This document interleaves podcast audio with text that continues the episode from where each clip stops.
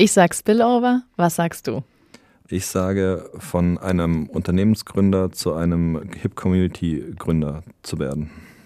Das führen wir natürlich ähm, während des Podcasts noch weiter aus.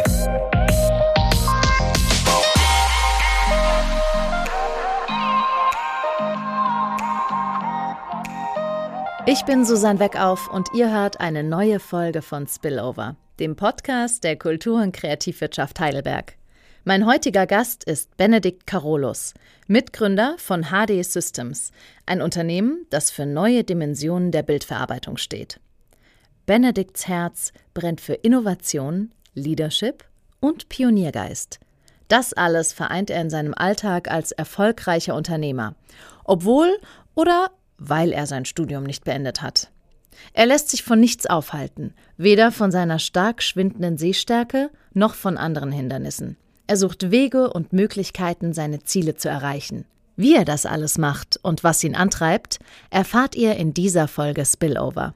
Aus kreativen Ideen wird Zukunft gemacht. Schön, dass du da bist. Ja, vielen Dank, dass ich hier sein darf. Du bist von HD Vision Systems. Richtig. Da sind jetzt HD, Vision und Systeme quasi mit drin. Was genau macht ihr? Also das HD steht für High Dimensional wobei wir nicht ähm, traurig darum sind, dass man das auch mit Heidelberg assoziiert. Ja. Und ähm, wir bauen Mehrkamerasysteme, um damit das Lichtfeld aufzunehmen. Das Lichtfeld ist die gesamte optische Information, deswegen höherdimensionale Funktionen, die dahinter stehen, um das ausrechnen zu können. Und wir bauen damit Produkte für die Industrie, um Robotern Augen zu geben oder um Inline Quality Inspection zu machen, also die Produktion zu verbessern und den Mitarbeitern in der Produktion Tools zu geben, um ihre Arbeit besser machen zu können. Hast du ein konkretes Beispiel? Ja, ganz einfach. Also ähm, wenn ein Roboter ein Bauteil greifen möchte, mhm. dann liegt es oftmals in einer Kiste. Und jetzt kann man sich das gut vorstellen, wenn der Roboter ohne was zu sehen in die Kiste fährt, dann macht's bumm. wenn wir dem ähm, über unser Kamerasystem eben die Informationen geben, welches Bauteil er greifen, wo greifen soll mhm. und ihm sagen, hey, wo ist die Kiste? Dann kann er da eben kollisionsfrei ranfahren und das Bauteil greifen und dann in eine Maschine legen, um es dann eben weiter zu verarbeiten. Das heißt, es ist zum einen effizient und zum anderen natürlich kostengünstig, weil auch der Verschleiß nicht so hoch ist und die Arbeit effizienter stattfindet. Genau, also schwere Arbeiten werden äh, dadurch weniger. Also man muss sich das wirklich so vorstellen, da stehen heute Leute an Maschinen, die legen dort schwere Bauteile ein, um die zu bestücken. Das ist ein Job, der wirklich körperlich anstrengend ist. Das macht mhm. man nicht alle Jahre. Und ähm, die Arbeit, die dafür bauen wir eben Unterstützungsmaschinen, damit das künftig eben ja nicht mehr so körperlich anstrengend ist. Für welche Branche macht ihr das? Wir sind vornehmlich im Automotive-Sektor unterwegs. Unsere Kunden sind Tier One-Zulieferer, Schmieden, große Schmieden, mhm. die eben Metallteile für die Automobile produzieren. Wie kommt man auf so eine Idee? das ist eine sehr gute Frage. ich hoffe, du kannst sie beantworten. Na, mit Sicherheit. Also ähm, ein bisschen äh, es ist Zufall. Mhm. Ähm, 2016 haben mein Mitgründer, der Dr. Gabe und ich uns getroffen. Er ist promovierter und habilitierter Physiker und hat über 20 Jahre eine Arbeitsgruppe an der Uni Heidelberg geleitet. Und ähm, er wollte seine Ergebnisse in die Wirtschaft tragen, weil ihm, er wollte halt das, was daraus wird, was auch benutzt wird. Mhm. Und nicht nur daran geforscht wird. Und äh, wir sind so ein bisschen aufeinander gestoßen und haben uns überlegt, was wir eben machen wollen. Und wir haben dann äh, gesehen, dass es einen großen Need gibt ähm, auf Innovation in der Industrie, vor allem im Automotive-Bereich, aufgrund von dem Wandel der ganzen Elektromobilität und äh, Carsharing und so weiter. Mhm. Und haben dann ähm, äh, uns überlegt, was wollen wir denn eigentlich erreichen? Und für uns war sehr wichtig, dass wir uns selbst bezahlen können. Mhm. Also haben wir Kunden gesucht, die bereit sind, für uns, für das, was wir können, eben Geld auszugeben mhm. und so ein Produkt zu entwickeln. Und haben uns ein bisschen umgeguckt, was es da gibt. Mhm und äh, Robotik ist wirklich ein Thema, das sehr, sehr ähm, en vogue ist. Also Automatisierungstechnik, die Fabrik der Zukunft ähm, und so weiter. Also einfach Arbeit, Arbeiten, die revolvierend sind, redundant zu machen und ähm, komplexe und zukunftsträchtige ähm, ähm, Maschinen aufzubauen, die eben die Fertigung von einfach Bauteilgröße 1 ermöglichen. Habt ihr auch vor, dass, wenn ihr in diesem Bereich seid, nur sagst, das ist gerade en vogue, das in andere Bereiche noch ähm, auszuweiten? Ja, tatsächlich schnuppern wir auch in die Bereiche Verpackungsmaschinen und Food mhm. hinein, ähm, da wir ja nicht nur ähm, Robotern was beibringen, sondern auch Qualität von Produkten prüfen mhm. ähm, und da auch große Vorteile mitbringen, einfach weil unsere Algorithmik sehr, sehr schnell ist und die Bedienung sehr einfach ist. Ähm, ist jetzt aber erst am Starten. Mhm. Das heißt, ihr habt sowohl von Algorithmus über ähm, Programme schreiben, über auch die ähm, Produktion eurer, ähm, eurer Gerätschaften? Das ja, macht ihr? Nur Software wäre uns zu langweilig. Tatsächlich ähm, ähm, bilden wir einen, einen virtuellen Zwilling der Aufnahmetechnik. Das heißt, wir betrachten Licht- und Kameratechnik, die wir benötigen, um eben äh, die Daten so zu bekommen, dass wir dann mit kluger Bildverarbeitung, also teilweise künstlicher Intelligenz, aber auch klassischen Methoden, ähm, den Parameterraum so weit zusammenschrinken können, dass wir ein User-Interface entwickeln, mit dem dann jeder interagieren kann. Okay, sehr spannend ja. und sehr komplex. das stimmt. Deswegen haben wir kluge Köpfe bei uns im Team. Ähm, und äh, ich muss es dann verkaufen. Nimmst du dich da raus bei den klugen Köpfen? Also das, was unsere Technik kann, ist schon ähm, herausragend und das könnte ich nicht. Wahnsinn. Also es klingt auch nach wirklich sehr viel Mathe und Physik. Ja. Wie seid ihr denn aufgestellt? Du hast gesagt, ihr habt kluge Köpfe im Team, nur Software wäre euch zu langweilig. Ähm, wie seid ihr aufgestellt im Team? Aktuell sind wir 20 Vollzeitäquivalente, also 26 Leute insgesamt. Wir haben sehr viele junge Berufseinsteiger, die frisch von der Uni kommen ähm, oder eben noch studieren, Masterarbeit machen. Mhm. Vornehmlich eben aus den, aus, den, aus, den, aus den Bereichen Physik und Informatik. Mhm. Wir sind jetzt seit ähm, letztem Jahr in der Product Readiness äh, konservativ gewachsen, also wir sind komplett bootstrapped und haben deswegen auch erst seit letztem Jahr Unterstützung im Bereich Marketing und Sales. Mhm. Ähm, da haben wir ähm, Reike Schindler einmal, die uns, im, die uns mit Content Marketing und Social Media unterstützt und ähm, auch unsere Messen vorbereitet, sonst wäre das ein Desaster gewesen vor zwei Wochen. Und ähm, die Jessica Bechtle, die uns im Sales unterstützt. Ich möchte nochmal auf den Begriff Bootstrapped eingehen, weil ihr habt ja als Startup angefangen. Ja. Und das ist ja auch eine Herausforderung und für alle, die das eventuell auch vorhaben. Ihr habt eben, für euch war ganz wichtig, dass ihr das ohne Investoren macht. Richtig. Deswegen Bootstrapped. Richtig. Also wir hatten uns von Anfang an ähm, als Ziel gesetzt, wir wollen bis zu dem Punkt kommen, da das Geschäftsmodell skaliert. Und dann können wir uns darüber unterhalten, wie viel Geld wir dafür brauchen, damit wir halt die verschiedenen Märkte auch international durchdringen. Mhm. Weil das ist dann einfach teuer, da muss man sehr viel in Vorleistung gehen. Wie habt ihr das geschafft? Ähm, ja, ohne jetzt um den heißen Brei rumzureden, wir haben ganz, ganz, ganz einfach Verkauf gemacht. Wir haben uns Sales Multiples gesucht, wo finden wir so viele Interessenten an dem, was wir an Technologie bieten, wie möglich. Mhm. Sind da meistens über so Acceleratorenprogramme mit sehr vielen RD-Divisions von irgendwelchen Unternehmen zusammengekommen. Mhm. Ähm, haben parallel geguckt, welche Themen sind in der Bildverarbeitung heute Trend, also welche Applikationen, Roboter-Applikationen sind gerade Trend. Sind da auf ein Trittbrett aufgefahren, einfach um sehr schnell sehr viel Reichweite zu bekommen. Mhm und haben dann praktisch gelernt zu erklären, was die Vorteile unserer, äh, unserer unseres Ansatzes sind. Ähm, das hat sehr gut geklappt. Ähm, sind, wir sind dadurch sehr schnell mit, mit Fachabteilungen, mit den internen Maschinenbauern zum Beispiel der großen Unternehmen in Kontakt gekommen, die Aufgaben hatten und ähm, die wir dann mit denen gelöst haben, also kollaboriert haben wir. Mhm. Ja, die haben uns dafür dann natürlich bezahlt und parallel haben wir das für unsere Produktentwicklung genutzt. Also ein Learning auf zwei Seiten. Ja. Was war euer größtes Learning dabei? Unser größtes Learning äh, dabei waren zwei Punkte. Das eine ist, der Ingenieur ist kein Informatiker. okay. ähm, das heißt, äh, ein, ein, großes Feedback war, hey, ihr baut ja Software von Akademikern für Akademiker, damit können wir hier nichts anfangen. Mhm. Das mussten wir lernen. Also wir haben am Anfang keine User Interfaces entwickelt. Das haben wir dann erst im zweiten Schritt gelernt, dass wir das brauchen. Aha. Äh, und ein zweiter Punkt ist, dass ähm, die Zyklen in der Industrie ganz, ganz andere sind als die, die wir aus dem Endkundengeschäft kennen. Also es ist einfach sehr, sehr lange, bis man zu einem Auftrag kommt, auch wenn man sich darüber im Klaren ist, dass es beide Seiten brauchen und wollen. Verfahrt ihr immer noch so, dass ihr ähm, so in Kooperation kommt oder hat sich da was gewandelt? Wir haben immer noch Kooperationen laufen. Die nutzen wir jetzt für unser RD, also für unsere Entwicklung, immer noch weiter. Ähm, Aber unser Produktgeschäft ist immer stärker gekommen. Wir sprechen inzwischen vermehrt Maschinenbauer an, also kleinere Unternehmen, die haben dann eine Size von so ja, 5 bis 1500 äh, Mitarbeitern, nicht mhm. mehr über die Größe. Ähm, Sonderanlagen Maschinenbauer sprechen wir an und wir verkaufen denen wirklich unsere Produkte und enablen die, unsere Produkte selbstständig zu benutzen. Habt ihr da Konkurrenten? Ja, ja, wir sind tatsächlich produktseitig, haben wir ähm, den, den Platzhirsch als Konkurrenten, den größten Industriebildverarbeiter der Welt. Das mhm. ist die Firma Kiens. Mhm. Und mit der stehen wir in einem sehr starken Wettbewerb. Die haben sehr gute Produkte, die haben sehr gute Sales. Ähm, schaffen es aber trotzdem, uns gegen die durchzusetzen. Nicht nur regional hier in Heidelberg, nehme ich an.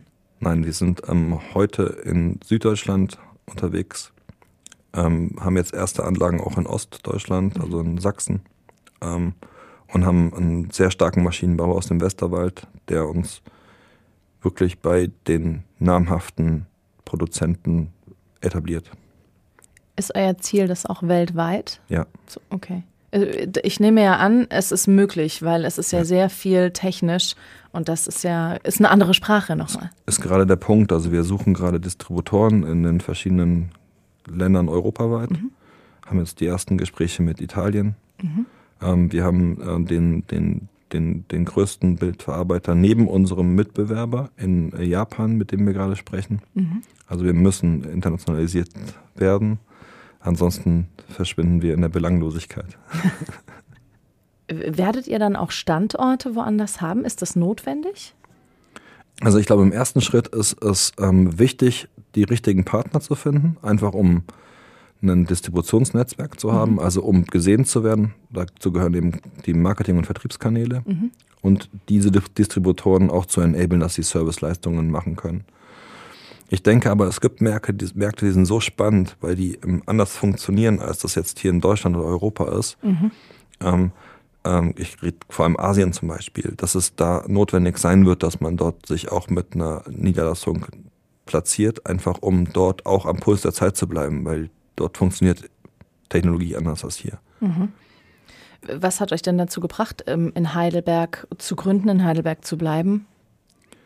Also das sind zwei Gründe. Wir sind ähm, anders als viele Gründer heutzutage, nicht Anfang 20, sondern wir sind schon ein bisschen älter. Christoph ist äh, Ende 40, ich bin Ende 30.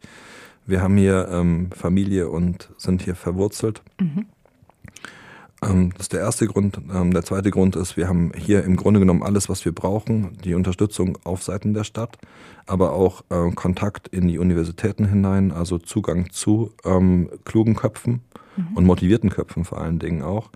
Ähm, und ähm, wir sind hier in der Region Heidelberg, Mannheim, ein sehr starker Wirtschaftsraum, ist für uns sehr, sehr spannend. Die Wege sind kurz in, im Norden von Baden-Württemberg in alle möglichen spannenden Ecken, in denen es eben Industrie gibt. Welche Gründe machen Heidelberg noch attraktiv? Ja, ich bin hier, ne? Touché. für die anderen und für dich? Nein, ich mag das einfach. Also ich mag, ich mag die, ich mag die Region wirklich. Ähm, ja, ich bin, ich bin viel durch Deutschland gekommen. Ähm, ich bin aber aus Heidelberg oder aus der, aus der Region. Ich finde das sehr spannend landschaftlich. Also auf der einen Seite hat man eben den Odenwald, man hat ein bisschen Hügel, auf der anderen Seite hat man das Rheintal. Man hat hier sehr viele Freizeitaktivitätsmöglichkeiten, sehr viel Kultur ist hier da. Und ähm, Heidelberg speziell ist für mich super spannend, weil es ein, einfach im, im Durchschnitt eine sehr junge Stadt ist. Also sehr viel junges Publikum, mhm. ähm, was ich persönlich sehr mag.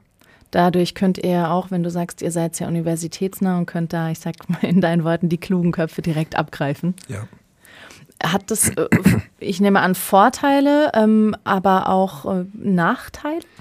Ja, dann kommen wir jetzt genau zu meinem zweiten Lieblingsthema. ähm, ähm, ich bin ja auch hier, um ein bisschen Werbung zu machen für die HIP Community. Das ist ein Verein, den wir jetzt auf dem Heidelberg Innovation Park gründen wollen. Und da gibt es einen wichtigen Hintergrund für uns. Wir haben wirklich einen super Zugang zu klugen, jungen Berufseinsteigern. Aber das Ganze attraktiv zu machen für um, Leute, die ein bisschen majored sind, ähm, äh, das, das steht so ein bisschen im Hintergrund. Wir haben es sehr schwer, praktisch denen die Vorteile von Heidelberg klar zu machen da wir hier in einem starken Wettbewerb stehen mit den großen Metropolen, also München, Berlin, ähm, die einfach ähm, ähm, mit sehr viel höheren ähm, Gehältern locken, mit mhm. sehr viel reiferen Unternehmen locken, ähm, ohne über die Kosten, die dann dort vor Ort entstehen, zu sprechen. Und wie schafft ihr das? Ja, genau. Also wir haben jetzt ähm, äh, über die letzten Monate haben wir jetzt mit der Stadt Heidelberg zusammen, also speziell mit der Wirtschaftsförderung, ein Konzept ausgearbeitet, wie man eben Community auf dem ähm, Heidelberg Innovation Park bilden soll, muss, kann und wie man das auch ähm, werblich gestaltet, also wie, über welche Kanäle man praktisch das Angebot auch und auch die Erfolge und auch die Unternehmen, die dort schon ansässig sind, eben promotet. Einfach ähm, um, den, den, um, um mehr Sichtbarkeit zu bekommen über, über, über Heidelberg hinaus, also über diesen Uni-Umfeld und mhm. Netzwerk, das wir schon geschaffen haben, hinaus. Und ähm, daraus ist jetzt praktisch der Gedanke entstanden, beziehungsweise der feste Plan entstanden, dass wir das Ganze eben über einen Verein abbilden möchten. Ähm, und wir sind jetzt in den letzten Wochen ähm, in sehr vielen Gesprächen gewesen, wo wir die Gründungsmitglieder für diesen Verein zusammengesucht haben. Ich glaube, wir haben jetzt ähm, Letter of Intent von insgesamt zwölf Unternehmen mhm. bereits gesammelt, mhm. werden den Verein also noch dieses Jahr gründen haben einen Redaktionsplan für das erste Jahr geschrieben, haben den Content praktisch fix gemacht, den wir in diesem Jahr generieren möchten, haben die Kanäle festgeschrieben, haben das Ganze kostentechnisch abgebildet und ähm, suchen jetzt natürlich auch weitere Unterstützung und weitere Mitstreiter, um einfach einen Mehrwert für ähm, Unternehmer, aber auch Unternehmerinnen natürlich, Unternehmer und Unternehmerinnen, äh, Mitarbeiter und Mitarbeiterinnen zu bilden. Ähm, um einfach Themen zu finden, die den für, für, für Leute spannend sind, um, auch neben dem Arbeitsalltag. Mhm. Groß gedacht, wo möchtest erstmal du persönlich damit hin? Weil es ist ja eine Herzensangelegenheit. Das ist es tatsächlich. Also ich glaube, dass ähm, wir jetzt mit dem Heidelberg Innovation Park beginnen werden. Ich glaube aber, dass das so attraktiv sein wird, dass man das auch ausweiten kann auf Heidelberg. Ähm, mal schauen. Erstmal muss man anfangen, laufen zu lernen, bevor man rennen kann. Das heißt ja nicht, dass man nicht träumen kann. Und einfach in der Themenvielfalt sehe ich da eine große Stärke. Also ich möchte wirklich, also ich habe wirklich den Wunsch, dass man attraktiv ist für Leute und ähm, Leuten Dinge anbietet über irgendwelche finanziellen Unterstützungen hinaus. Also mhm. klar ist, wir können dadurch schneller sowas wie ein Jobticket anbieten oder irgendwelche anderen ähm, e-, Effizienzsachen schaffen, einfach weil man mehrere Unternehmensinteressen miteinander verknüpft. Mhm. Ähm, aber darüber hinaus geht es mir darum, einfach eine, eine Plattform zu bilden, ähm, bei der sich Menschen miteinander unterhalten über Themen, die sie beschäftigen. Mhm. Und das eben im Kontext Arbeit und Gesellschaft. Ich glaube, die Gesellschaft wird sich in den nächsten Jahren sehr stark entwickeln müssen, einfach um mit den Anforderungen, die wir, vor denen wir heute stehen, äh, zurechtzukommen und die zu lösen. Mhm ein bisschen in die Zukunft geblickt. Was sind da für dich Anforderungen, die sich ändern werden? Oh weh, also ich hab's, wir haben es ja im Vorgespräch kurz gehabt. Also ich glaube, dass sich der, der Blick auf äh, die, die Arbeit an sich ändern wird. Ähm, früher ist man in die Fabrik gegangen, es war am neuen, also ich habe das selber erlebt. Ich, ich habe als, als, als Schüler habe ich in, ein, in einer Werkstatt gearbeitet, in einer Fabrik gearbeitet, Maschinenfabrik gearbeitet. Ähm, und dort ähm, ist mir aufgefallen, die Leute schalten den Kopf aus, wenn sie zur Arbeit gehen und schalten den erst an, wenn sie aus der Arbeit rauskommen mhm. und machen dann Tätigkeiten, auf die sie Bock haben. Also sie haben dann ein Feld bestellt oder sowas noch nebenbei mhm. ähm, oder an ihrem Haus rumgeschraubt. Und ich glaube, dass, das, dass, das, dass sich das ändern muss, weil die, die, die, Zukunft, die Zukunft wird immer komplexer. Wir werden mit immer mehr Informationen vollge, vollgefüllt. Die Aufgaben werden immer herausfordernder und der Mensch muss immer mehr Verantwortung für sich selber nehmen. Und das haben wir jetzt ja auch gelernt in der Corona-Zeit. Mhm. Ähm, sehr viel Homeoffice. Im Homeoffice kann man, glaube ich, nur bewältigen, wenn man Verantwortung für seine Aufgaben nimmt und sich da eben auch drin organisieren kann. Mhm. Und das sind einfach, das sind einfach Fähigkeiten gefordert, die man heute nicht in der Schule oder so, bei, so einfach beigebracht bekommt. Es setzt ja auch voraus, dass den Raum, wie du jetzt sagst, im Homeoffice und ich schalte den Kopf ein bei der Arbeit, dass es äh, da diesen Raum, also rein physikalisch betrachtet, erst wo eine Lücke ist, kann ja auch was Neues hinkommen. Ja. Also muss eine Bewegung ähm, auf beiden Seiten ja auch herrschen. Richtig. Äh, habt ihr das auch vor, zu sagen, hey, dieser reziproke Prozess zwischen, nennen wir es mal Arbeitgeber und Arbeitnehmer, den möchten wir auch fördern mit, mit ähm, dieser Community? Richtig. Und ich glaube auch, dass wir genau da auch ähm, einen sehr guten Punkt, du hast einen sehr guten Punkt genannt. Ich glaube auch, dass sich dieser, dass sich das, dieses, dieses Bild wandeln wird zwischen Arbeitgeber und mhm. Arbeitnehmer. Ich denke, dass ein Unternehmen einfach eine Plattform darstellt, um Leuten zu ermöglichen, was zu schaffen. Mhm. Und das mit den ihren gegebenen Fähigkeiten.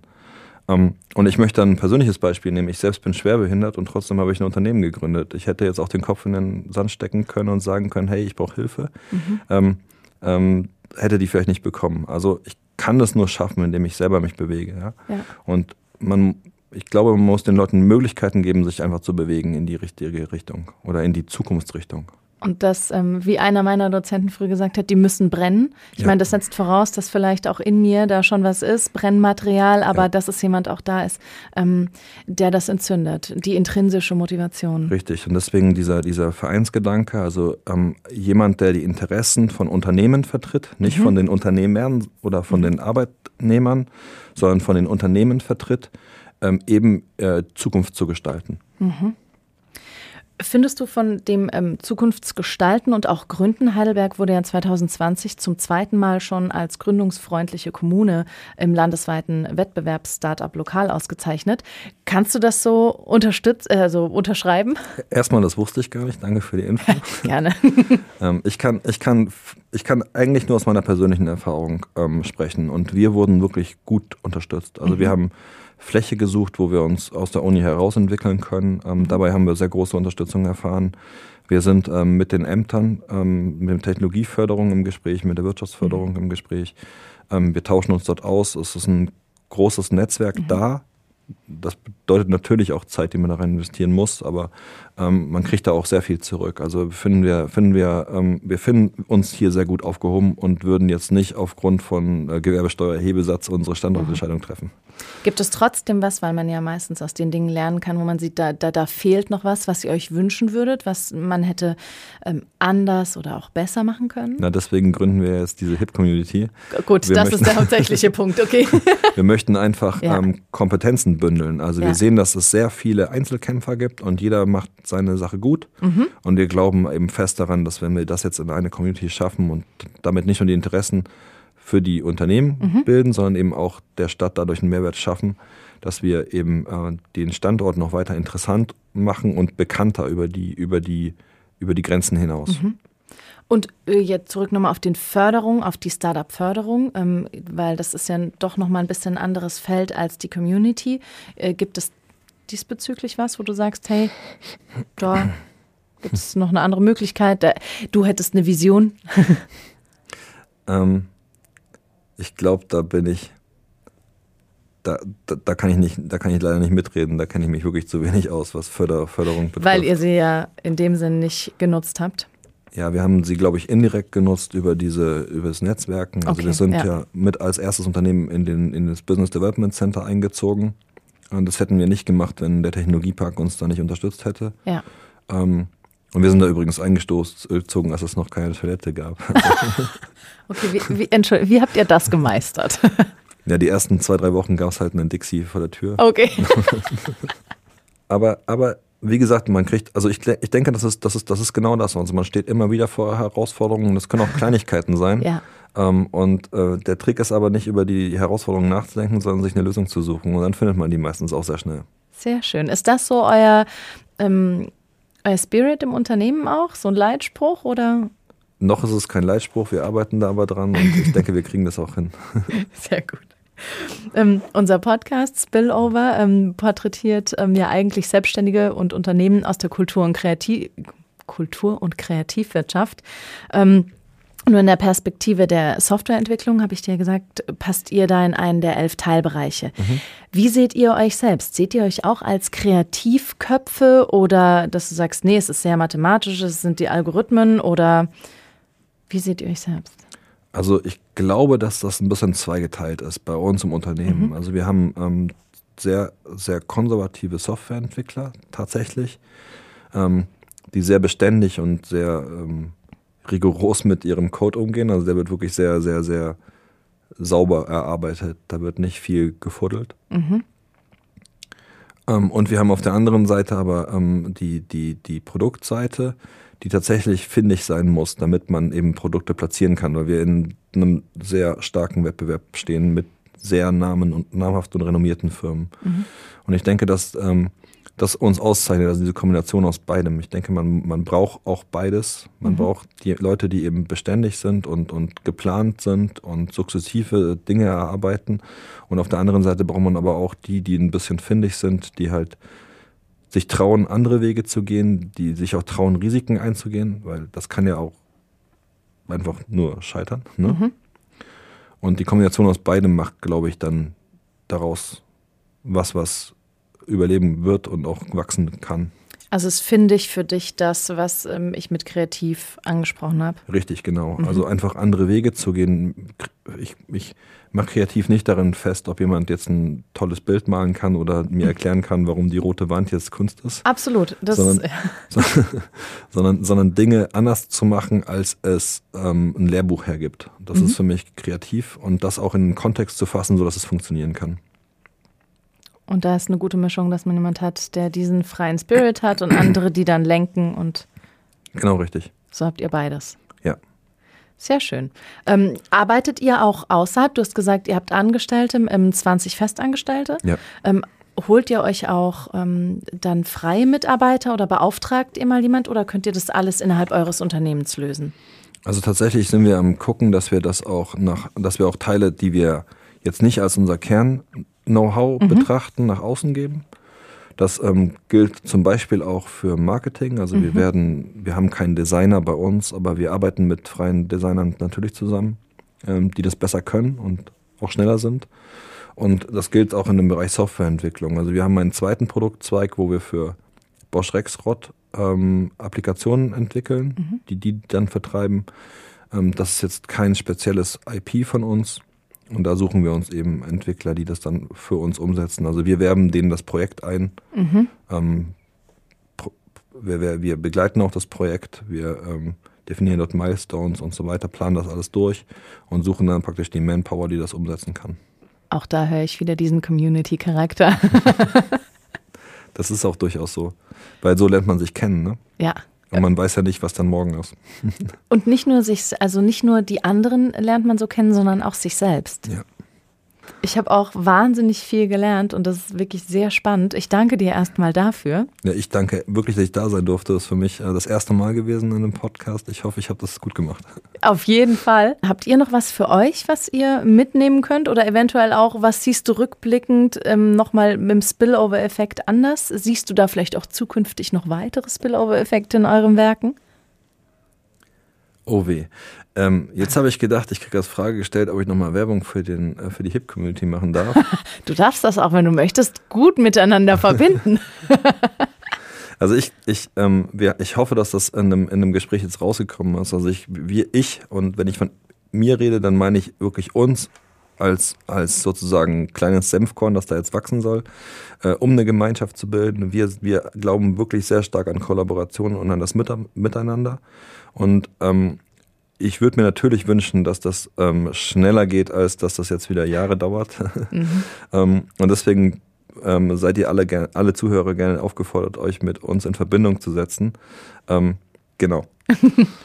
Ich danke dir, ich danke euch, wenn du sagst, ich und wir sind das Gleiche, ähm, für die wahnsinnig ähm, wichtige, also für deine Vision und für diese Infos und für, ähm, dass du mit uns geteilt hast, was dich bewegt und was ihr macht. Mir hat mir Spaß gemacht. Dankeschön. Danke auch. Mit HD Vision Systems haben wir unsererseits den Spillover-Effekt gesucht. Wir sind über die enge Definition der Branchenzugehörigkeit der Kultur- und Kreativwirtschaft hinausgegangen, um ein super innovatives Heidelberger Unternehmen kennenzulernen und hier vorzustellen. Und auch verstärkt die Bedeutung des Standorts für die unternehmerische Entwicklung hervorzuheben. Informationen und auch Kontaktdaten zu Benedikt Carolus und HD Vision Systems findet ihr in den Show Notes.